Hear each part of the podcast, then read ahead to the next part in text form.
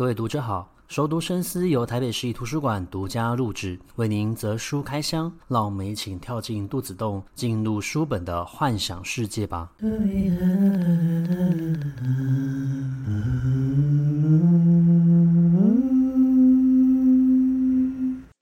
欢迎回到熟读深思。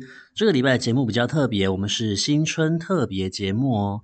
那新春特别节目，我们其实在去年的时候也做过，当时我们自己创作了一部，呃，算是有声书，一个比较短的，有点像是林老师说故事的一个内容，叫做《图书馆的年兽》。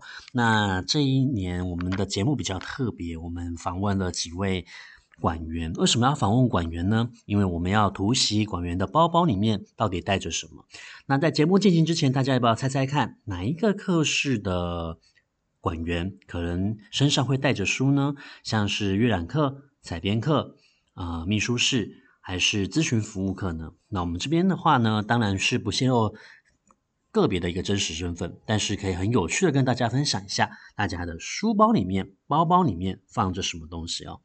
那有一位同仁呢，他随身一定都要携带电脑包。他那一天其实拿了一个熟女包出来，让我看一下那个熟女包长的模样。那我就说，诶，这个包可能不适合你，你好像比较适合那种大型的书包。结果他说，没错，我走到哪里就会带着电脑包，即便买了一个熟女包去参加婚礼，身上也都还是会带着电脑包去出席。那电脑包里面就放着他上课需要用到的东西，因为他正在念研究所，还有水壶。那另外一位呢，他是一位主管。这个主管呢，他的包包我们把它叫做小费包。为什么？因为这个包包非常的漂亮，跟好看，我陪他去买的。但是呢，这个包包他放不下下太多的东西哦，他连雨伞都必须要特别买那种小只的雨伞放进去才可以。不过呢，他有特别强调，他其实包包里面最重要的一样东西就叫做湿纸巾。那这个湿纸巾，因为他有小朋友，而且他非常重视卫生跟清洁，所以需要随时的用到。然后他也有放了一小瓶的舒缓精油，随时随地的，如果觉得头有点痛呢，也可以推一推。那第三位呢，他的包包也算蛮小的。他说身上呢，通常就是放着三样东西，一个是保温包，再是水，还有钱包。至于一位来自宜兰的图书馆馆员呢，他就说他的身上呢，随时都会带着一把雨伞。因为他如果不用执勤的时候呢，他都一定会每天回到宜兰去陪伴他的家人。那宜兰呢，其实蛮常下雨的，跟基隆一样。我那天跟一位基隆的同事在聊天的时候，也发现到他身上也都随时带着一把雨伞哦。甚至我们每年合作世界书香日的一个设计师，他也住在基隆。他说基隆天天都在下雨。他来到台北的时候呢，觉得台北干燥，真的已经算很好了。虽然有点冷，但是只要不下雨，都是天下太平。那么，呃，我听到一个非常有趣的案例哦。这个案例是因为他的他的身上有非常多东西，那这些东西都是属于小东西，例如说笔记本啊，还有笔啊。可是呢，他又非常的健忘，很容易呢就把东西丢在某一个地方忘记了，所以他就在每一样物品上面呢就贴上一个 AirTag 类的东西，然后呢，他要用他的追踪器来看看他的这一些遗失的物品呢掉落在哪一个位置。那我们馆内还有一位同事，我也觉得非常的特别。他从来不带包。那我询问他的原因，是因为他觉得他自己工作比较特殊，所以呢，他为了防止自己不小心的把公家的东西带回去家里面，可能是一些比较呃机密的一个资料，他为了怕出这样子的一个错误，他上班呢是绝对都不带包的，因为这样子他可以确保他不会带任何的东西回家。他可能就把他的钱包还有手机拿在手上，或者说是放在口袋里面。所以他每天来上班的时候，真的几乎就是都没有看过他拿过任何的包包，就是总是这样子一身轻松的就来到图书馆上班了。好不容易呢问到了一个人，这个人呢是我们的一位同事，他是一位研究生，算是工读生啊。他身上终于有一本书出现，这本书叫做日文课本。我们的听到的时候呢，我们的一致想法就是，身上带着一本日文课本，不会觉得非常的笨重吗？但是。不光是日文课本而已，它还带着一个可以当呃文件夹，然后同时也可以放很多资料的，我们叫做变形金刚在身上。那里面就有他需要阅读的论文，以及他跟女朋友一起合照的拍立得。同时，他还身上也带着卫生纸，还有湿纸巾，所以湿纸巾其实已经两票了。那有一位同事呢，他说，因为他的月经比较来的不太稳定，他很害怕随时随地走在路上的时候，月经突然来了，他的肚子会腹痛，所以他身上会有两种药品，一种呢叫做止痛药，另外一种就叫做肠胃药。那月经总是来得如此突然嘛？那你听到这个地方有没有发现到一件事呢？就是我们的管员身上好像。并没有带着任何的书在身上哦，有可能是，嗯、我们正在推行数位阅读的关系吗？所以大家都转向手机去阅读吗？嗯，也不尽然，只是我们对于图书馆员的印象，好像就觉得图书馆员应该就会很喜欢看书。但当然，爱看书的馆员也有，不过我们多数的馆员身上其实很少带着实体书。为什么？因为我们就在一个充满书的环境里面工作啊，所以我们有些时候也会觉得书有点笨重，这样子搬来搬去的很麻烦。我们就会把我们想要看的书就直接放在图书馆，可能是办公室。那么有些时候身上出现书可能是你刚好领的预约书，所以只好把它放在包包里面带回家去阅读。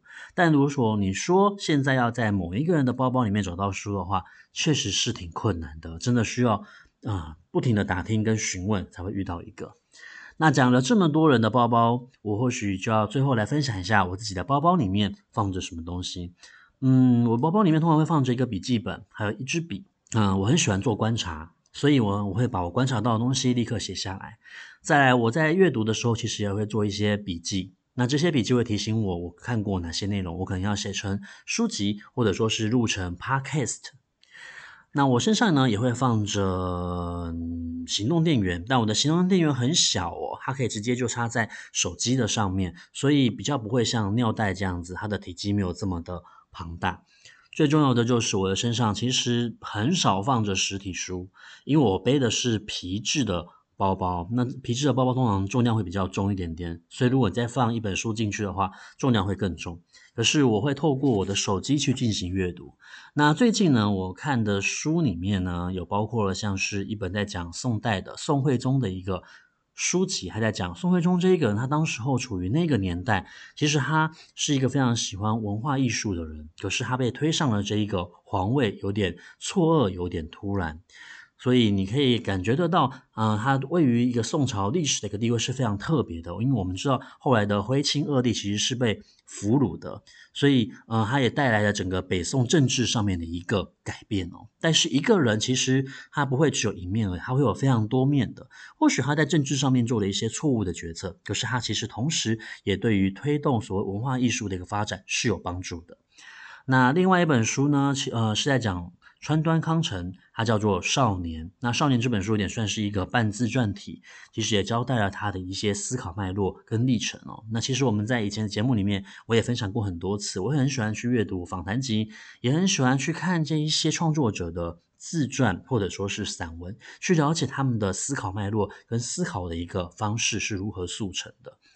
那第三本书也是我目前看到一半的，它叫做《在奇幻地》。这本书是在讲思觉失调症，他做了一个非常精辟的一个调查研究。那也是预计我们或许会在未来的节目里面跟大家做分享的。最后，最后，我的包包里面一定会放着一个东西，叫做锁头，因为我有运动的习惯，所以去健身房的时候呢，为了怕自己身上。会少一个锁头，因为健身房的呃保管柜，它只给你柜子，但是没有给你锁头。那锁头这个东西其实很容易就弄丢了，你可能放在上面你就走了，或者是把它放在柜子里面，收完东西忘记了你就走。到下一次你去用健身房设备的时候，你才会想起来，然后你就会发现你身上没有任何锁头。所以呢，我都会在身上摆着另外一副锁头当备用品。那我想，如果有呃任何的店家在追踪我的一个购物习惯。然后发现我常常在买锁头的话，不知道他们会觉得我到底买锁头的目的是什么呢？说不定他非常浪漫的会以为我其实是想要做一个类似像同心锁这样子的一个啊浪漫爱情的一个举措。那这个就是我们今年为大家特别安排的图书馆的在春节的特别节目，也就是图书馆员的包里面到底藏着什么。那希望大家喜欢，也祝福大家过个。好的新年，兔年，祝福大家都兔兔高升。我们在下一集的空中书房再见，拜拜。